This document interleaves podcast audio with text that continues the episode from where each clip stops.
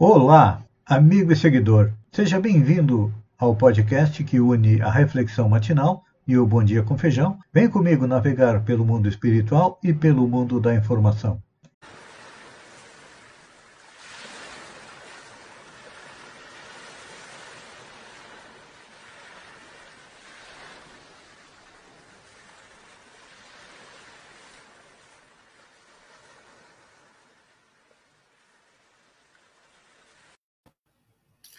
Olá, amigo e seguidor. Vem comigo até o nosso coração, para lá, como jardineiros espirituais, elevar templos às nossas virtudes, fazer com que elas cresçam, floresçam e frutifiquem, e ao mesmo tempo, como somos ainda espíritos imperfeitos, estamos a caminho de sermos bons espíritos, nós ainda temos vícios e defeitos que devemos, se não puder arrancar do nosso coração, cavar masmorras bem fundas para enterrá-los. A nossa meta é sermos o homem de bem. E os espíritos responderam a Allan Kardec que o homem prova sua elevação espiritual, ou seja, é um homem de bem, quando todos os atos da sua vida corpórea constituem a prática da lei de Deus e quando compreende por antecipação a vida espiritual. Então, todo início do ano, nós fazemos algumas promessas para o ano que está iniciando. Normalmente a gente canta aquela música, Deus Ano Velho, Feliz Ano Novo, que tudo se realize no ano que vai nascer. Hoje a gente até troca o final da música é muito dinheiro no bolso, Covid para dar e vender.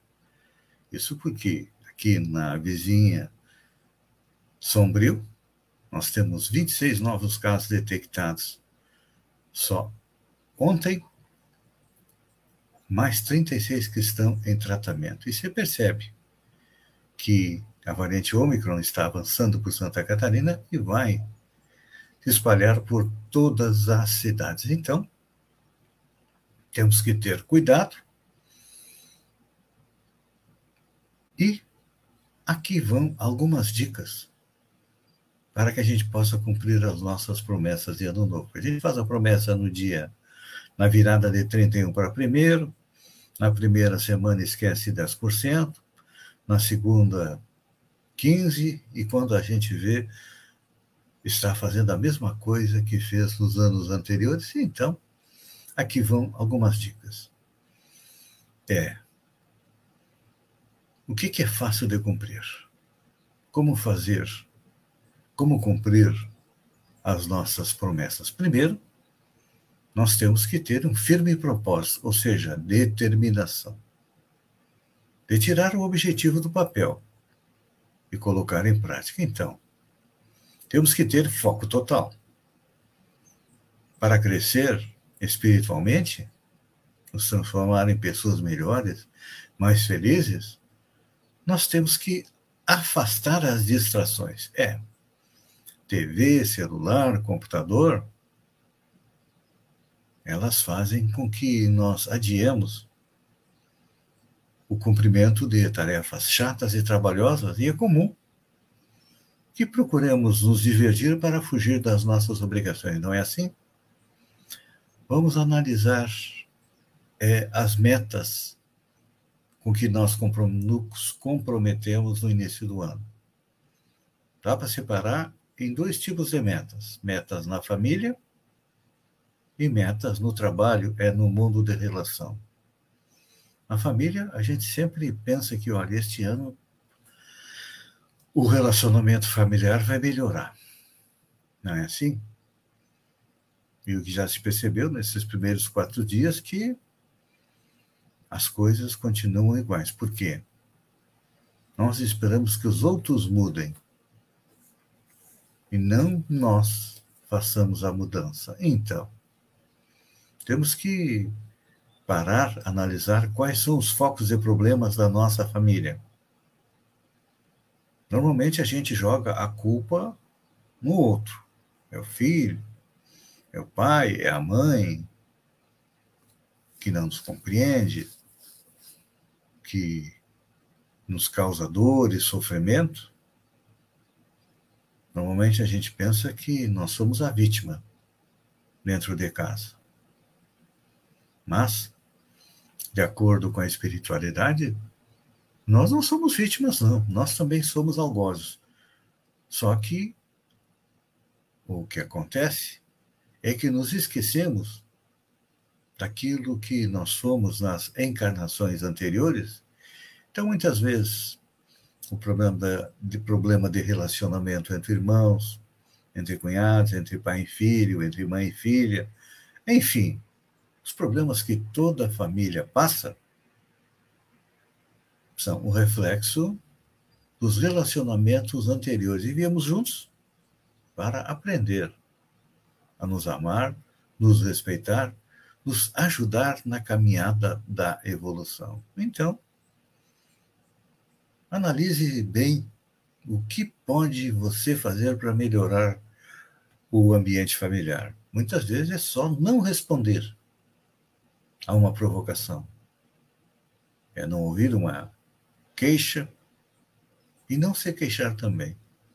Principalmente é, não jogar dos outros a responsabilidade da melhoria do ambiente familiar. É importante lembrar, tenho frisado isso repetidamente, que uma das funções do coronavírus foi melhorar o nosso relacionamento dentro da família, fazendo com que ficássemos em casa. Muitos tiveram mais problemas, mas outros conseguiram é, melhorar o relacionamento. Outra dica importante: divida a meta. É, se sua meta for um projeto muito grande, você terá que dividir isso em etapas. Caso contrário, vai ficar com a impressão de que a montanha é alta demais para escalar. O ideal é que você tenha de uma a três grandes metas por ano e vai dividindo ela em pequenas etapas nos meses que se seguem fevereiro, março, abril. E qual poderia ser a nossa meta? Nós temos dois tipos de meta, que são as nossas virtudes, que nós precisamos melhorar. Por exemplo, eu sou alguém esquentado, não tenho paciência. Então, eu vou ter que colocar como meta é diminuir as minhas explosões emocionais. É fácil? Não é fácil, é difícil, mas sempre que você estiver pronto a explodir, eu lembro o Chico Xavier dizia uma coisa interessante, que sempre que nós fôssemos responder a uma injúria, a uma ofensa, contássemos até 10 antes de responder, que era para poder ficar um pouco mais calmo. Se ainda não tivéssemos ficado mais calmo quando contamos até 10, que contássemos até 20. É um exercício. Você pode mentalizar que está com água dentro da boca, não engoliu, e tem que ficar de boca fechada ante uma injúria, ante uma ofensa, ante a uma agressão verbal. São dicas. Temos que também é, trabalhar em nós o orgulho, a vaidade, a inveja. Se você é uma pessoa ciumenta, procure exercitar a confiança na pessoa amada. Porque ninguém é dono de ninguém. O ciúme é um sentimento extremamente possessivo que faz, nos faz achar que os outros são a nossa propriedade. Meu marido, minha esposa, meu namorado, minha namorada. Ninguém é de ninguém. Todos nós somos pessoas independentes e ficamos juntos de acordo com as nossas necessidades evolutivas. Então, o ciúme acaba muitas vezes é, estragando um relacionamento. Pense nisso. Nós temos aí mais três dicas que nós vamos falar sobre elas amanhã. Enquanto isso, eu agradeço a você por ter estado comigo durante esses minutos. Fiquem com Deus e até amanhã, no amanhecer, com mais uma reflexão matinal. Um beijo no coração e até lá, então.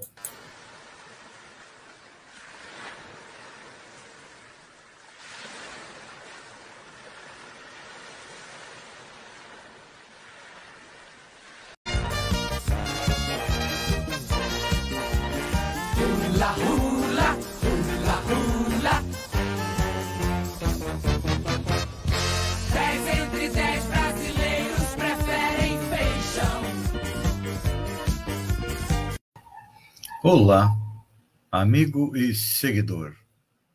Seja bem-vindo à nossa live do Bom Dia com Feijão, onde eu convido você, vem comigo, vem navegar pelo mundo da informação com as notícias da região, Santa Catarina, do Brasil e também do mundo.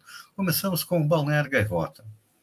Duas notícias. Primeiro, o show de fogos, que durou em torno de 6, 7 minutos, custou R$ 17.500 para os cofres da prefeitura, algo em torno de R$ 2.500 por minuto de fogos de artifício na virada do ano.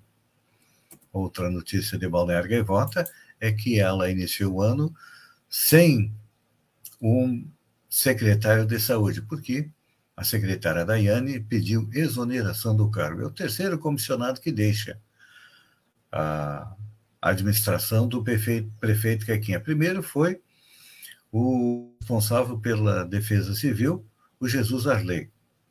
Depois foi o responsável pela comunicação, meu amigo Jorge Pimentel, e agora a secretária de saúde, Daiane, também está deixando o cargo. Ela já esteve por deixar o cargo, o cargo algum tempo atrás, foi encontrada uma solução paliativa com o deslocamento da vereadora Maria da Saúde, que é secretária da Saúde, para auxiliá-la na secretaria. Acredito que agora até pode ser ela que vai assumir a secretaria, dada o seu conhecimento é, da área. A Covid avança na região.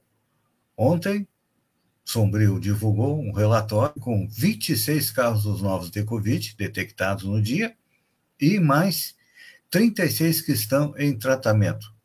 Na minha visão, é um reflexo das aglomerações de final de ano, com shows, apresentações ali na Rua Coberta. Agora é a consequência da aglomeração das pessoas. E falando nisso, Santa Catarina confirma 13 novos casos da variante Omicron, segundo a DIV. Ao todo, são 54 casos registrados. Eles se distribuem por Florianópolis, 42 casos, Biguaçu, 2, Palhoça, 2, São José, 2, Santo Amaro da Imperatriz, 1, Balneário Camboriú, 1, e foi detectado aí muitos casos de influenza. E aqui no Brasil já foram detectados, vamos ver depois, três casos de mistura de Covid com gripe. Acidentes nas rodovias estaduais cresceram 21% em 2021. O balanço das ocorrências de rodovias estaduais de Santa Catarina apontou para que o número de acidentes de trânsito aumentou 21% em 2021. Além disso, a apreensão de armas no ano que passou mais que dobraram em relação a 2020. O levantamento foi feito pela Polícia Militar Rodoviária Estadual. De acordo com os dados, o número de armas apreendidas em 2021 passou de 41 para 70, aumento de 70% de ocorrências desse tipo. O número de registros pode ter sido afetado pelo início da pandemia, de acordo com o comando da Polícia Militar Rodoviária Estadual. Ainda assim, é, segundo fontes da polícia, houve uma melhora em relação a 2020. O número de acidentes com mortes caiu 9%, passando de 190 para 173. O número de pessoas mortas em acidentes, no entanto, a queda foi maior, foi menor, menos 2%, passando de 209 para é, 204. Acredito que isso seja um reflexo da conscientização das pessoas. Olha, só que o número de autuação por embriaguez ao volante também teve uma alta expressiva, passando de 2.400 em 2020 para 5.100 em 2021, ou seja, 106%.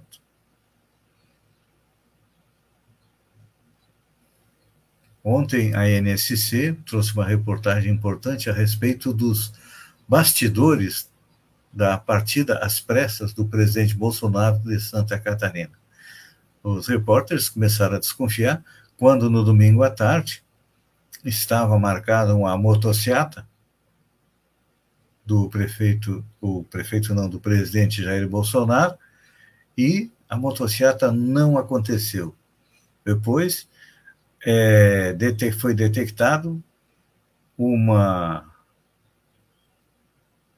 no aeroporto de Navegantes uma movimentação atípica.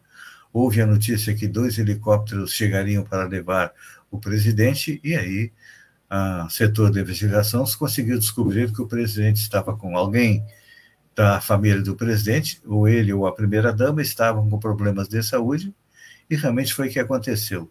De helicóptero, eles foram para a base aérea de, de São Francisco do Sul, para a base aérea de Navegantes, de onde partiram para São Paulo, e o presidente ficou internado. Os boletins médicos dizem que ele está com uma oclusão intestinal e ainda não se sabe se ele vai ser é, operado.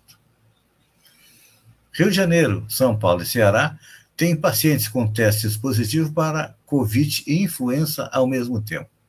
Ao menos três estados brasileiros, Rio de Janeiro, Ceará e São Paulo, têm relatos de testes positivos tanto para a Covid como para a gripe, e é o que se chama hoje de flurano, ou seja, mistura de influenza com corona. Especialistas dizem que a tendência é aumentar a incidência desta dupla infecção. Marina Rui Barbosa usa look de 100 mil reais na virada do ano. Marina Rui Barbosa não economizou no look para a virada do ano. A atriz que está em férias na Suíça usou um vestido dourado brilhante com uma bolsa combinando e casaco de pele falsa, é luxuosos. O vestido da marca Burberry custa 11.500 dólares, o equivalente a 64 mil reais. Nos pés, uma bota meia da mesma marca, feita de tudo bege e detalhes no salto de 1.750 dólares, aproximadamente aí 9.750 reais. Então tá aí. Claro que aqui no Brasil ela não poderia usar esse look, né? Porque com certeza seria assaltada e seria deixada nua. Mas lá na Suíça é diferente. Flamengo é o único brasileiro na lista dos times mais populares do mundo em 2021. Se no campo o Flamengo não obteve os resultados esperados, o engajamento fora dele, mais especificamente nas redes sociais, foi muito bem obrigado. Segundo o levantamento do site especializado de esportes e finanças, o Rubro Negro foi o único clube brasileiro a aparecer no top 10 dos times mais populares do mundo quanto às interações no Twitter em 2021 ele aparece na sétima colocação, somando 80 milhões de interações no ano passado. Pela ordem é, decrescente, a lista ficou assim: Barcelona, 164 milhões, Manchester United, 138 milhões, Fenerbahçe, 126 milhões, Chelsea, 119 milhões, Real Madrid, 91,8 milhões, Galatasaray, 91,4 milhões. Depois tem Flamengo, com 80 milhões. Liverpool, com 74,9 milhões. Besiktas, com 56,4 milhões. E Paris Saint-Germain, com 52,5 milhões. Na, foi divulgado também o ranking da América Latina. É claro que o Flamengo aparece em primeiro lugar, já que está no top 10 do mundo. Depois vem, pela ordem, River Plate, Atlético, Corinthians, São Paulo, Palmeiras, Santos, Fluminense, Vasco da Gama e fechando o top 10, ou os 10 mais, o Internacional de Porto é Alegre. Amigo e seguidor, eu agradeço a você por ter estado comigo durante esses minutos Fiquem com Deus e até amanhã, às 6h50, com mais um Bom Dia com Feijão. Um beijo no coração e até lá, então.